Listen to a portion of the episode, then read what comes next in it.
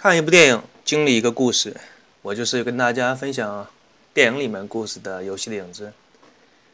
能与《蝙蝠侠：黑暗骑士》这部电影相媲美的，在我的心目当中，就只有《肖申克的救赎》这样神级的作品。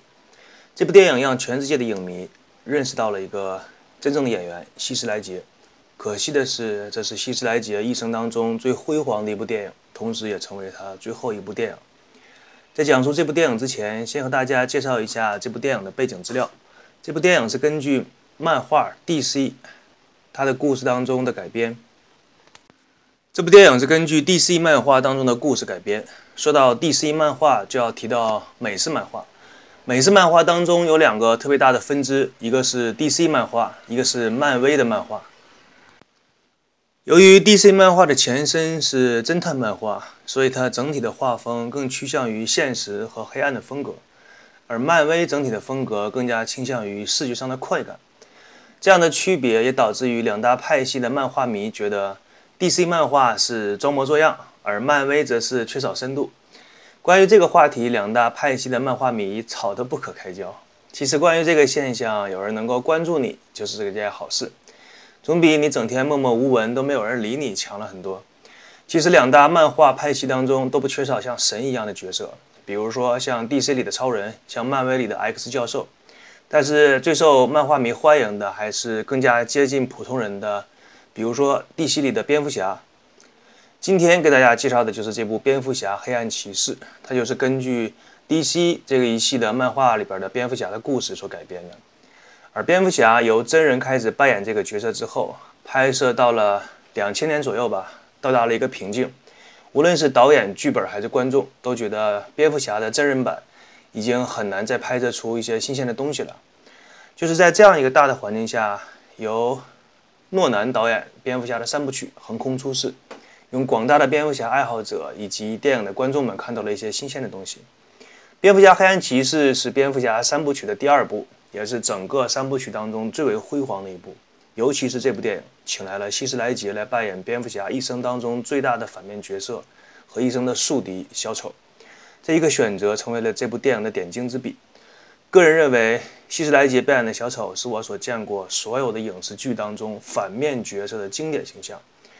关于这一点，我会在以后的节目跟大家慢慢的讲。那么现在开始说一下这部电影。首先说一下这部电影的名字叫做《蝙蝠侠：黑暗骑士》。那么为什么说叫黑暗骑士呢？因为蝙蝠侠，你说好听了呢，叫行侠仗义，解决社会上暴力分子的问题。但是蝙蝠侠，你要知道，你本身并不是警察，你的所作所为并没有合法性，你也不是属于国家机器，所以说他是没有执法权的。根据法律上的程序来说，他这样殴打别人，甚至破坏公共财产，是属于违法。而他这样做出了表率之后，别人是不是也可以肆意的殴打别人呢？蝙蝠侠可以打的话，那么我们为什么不可以？所以一些看过蝙蝠侠的，包括他的动漫的动画和电影的人会发现，在他的作品当中，经常有一些，啊，老百姓会出来议论这件事情，说为什么蝙蝠侠就可以凌驾于法律之外？这个是很受争议的。所以，蝙蝠侠在行动的时候，一定是要戴上面具的。因为他是见不得光的，因为他只有黑暗来临的时候，在那种黑暗的庇护下，才能作为一个骑士出现在哥谭市。这也是为什么说蝙蝠侠叫做黑暗骑士，而不是光明骑士，因为他见不得光。影片当中的光明骑士是他们的律师，这个人是可以在白天抛头露面的，他叫哈维·邓特。当然，后来发生了一些事情，他也变成了整个哥谭市的一个反面角色，叫做双面人。之所以说他是光明骑士而不是蝙蝠侠，是这一点有着本质的区别，就是你白天能不能出来。说白了这些之后，我们再来看一下电影当中的表现手法。电影的一开始，这部电影的最大反派角色小丑就和一些暴徒混在一起去抢劫黑帮的银行，这个就相当于现在的银行抢匪去抢黑社会老大的钱，成功与否我们先不提，单就这一份勇气和创意啊，就可以在犯罪界上留下浓墨重彩的一笔。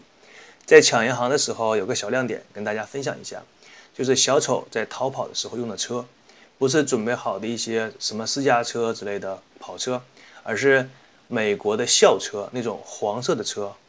这里有个小问题，就是说他们为什么不用速度更快的车去逃跑，而是用校车？就因为美国的校车它的质量非常坚固，它质量坚固的程度几乎可以防弹。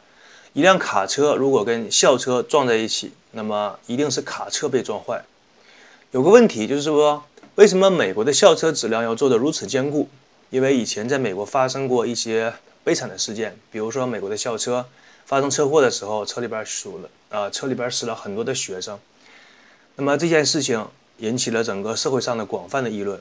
后来经过美国上下的讨论之后，得出一个结论，就是接送学生的车一定要质量坚固。理由很简单，就是你不知道车上坐的哪一个学生长大了之后，某一个人会成为总统，哪一个人会成为科学家，哪一个人会成为改变世界的人，他们都是有着无限的未来、无限的希望可能的人，所以一定要保护好他们的生命。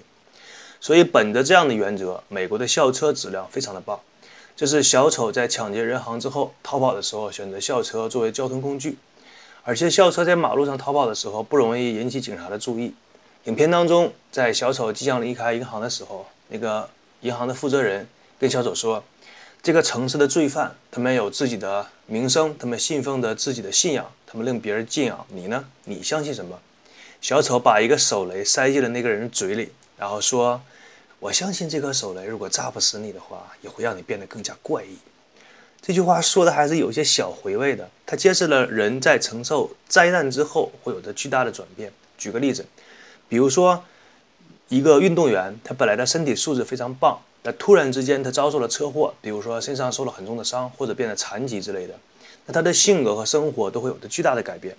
很可能的是，他原来可能是那种阳光开朗的性格，但是发生了这件事情之后，就会变得性格孤僻、易怒，而且不愿意跟别人说话。时间一长呢，就会变得不可理喻，发现这个人就完全变成另外一个人。那么小丑这里面说的呢，就是指的这样一个规律：一个人遭到了灾害之后，即使是你生存了下来，也会变得怪异。我们回来继续说这部电影，蝙蝠侠除了继续惩治罪犯，那么这部电影的光明骑士哈维·邓特登场。哈维·邓特，他之所以是哥谭市的光明骑士，因为他可以在阳光下行走，见得了光。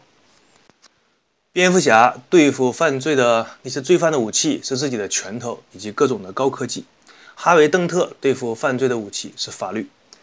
那么提起法律呢，在这里跟大家分享个小常识：有一些人认为说法律是消灭犯罪的。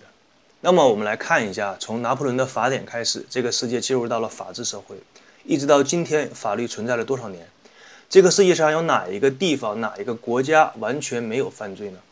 所以说，法律不是消灭犯罪的，它是用来告诉人们，你一旦触及了法律，就有可能受到严重的惩罚。之所以说有可能，是因为罪犯要被抓捕之后才会受到法律的制裁。如果没有被抓到，那么这个罪犯可以继续逍遥法外。我们在看影视剧当中，好像。罪犯只要一犯罪，马上就逃脱不了法律的制裁，被抓捕的命运。但是现实当中，真正的破案率远远没有影视剧当中表现的那么高。真正的破案率是在我们知道了之后都会感到吃惊。当然，我们作为守法的公民，还是希望这个破案率越高越好。那么回过头，我们继续来说这部电影。为光明骑士出现之后，作为黑暗骑士的蝙蝠侠看到了一线希望。所以，蝙蝠侠这个时候下了一个重大的决定，就是他决定帮助光明骑士哈维·邓特将这个城市的那些罪犯一网打尽。除了这个目的以外，蝙蝠侠还遇到了自己人生的另外一半，他的一个梦中情人吧。所以他打算把这些做好之后就洗手不干，和相爱的女人共度一生。还有一点是他跟自己的管家对话当中流露出来一些，他说：“蝙蝠侠可以不休息，蝙蝠侠可以做到。”不受伤，但是蝙蝠侠面具后边的那个布鲁斯·韦恩，他会疲惫，他会受伤，所以随着一年年的老去，也会流血和受伤。这个时候，我们来说一说小丑。小丑的个人性格评论当中有一个词叫做“疯狂”。那么，什么叫做疯狂呢？我们不要去看字典里面的解释，字典里面的解释往往在看了之后会让人更加不理解。记得以前有个评论家说，疯狂就是当你想到了所有的做法。但疯狂的人会做出超过你所有想象的那些做法。我们以电影当中小丑的做法来举个例子：小丑当初抢劫的就是黑帮的银行，说白了，把黑社会老大的钱给抢了。那么正常人来说，你抢到了这些钱，成功之后肯定会远走他乡，跑到地球的另一边，就恨不得跑到地地图上都查不到的一个小城市，能跑多远跑多远，然后过着逍遥自在、隐居的日子。但是小丑这个非主流有个性的家伙完全不是这样做的。他在抢了黑帮老大银行的钱之后，居然在老大们开会的时候闯进闯进了他们的会议室。别的我们都不说啊，就这份勇气不是一般人做得出来的。更经典的是，他这次来的目的是要上门推销一件产品。那么这个产品是他自己，这个难度大家可以想象一下啊。你不要说黑帮老大，你去推销一下你自己的能力，也可以说。你就去一家陌生的店铺去推销一个商品，那个难度，相信一些做过推销的人都知道。你去陌生店铺推销自己的产品，那么素质好的人呢，用手挥一挥，像赶场一样跟你说啊，不要不要，出去出去，这算是态度好的。那么态度不好的，就直接一个字儿告诉你滚，就把你给打发走了。那么这些呢，你都得受着。有的人说这个就是干推销所谓磨练人的地方，看你怎么想了吧。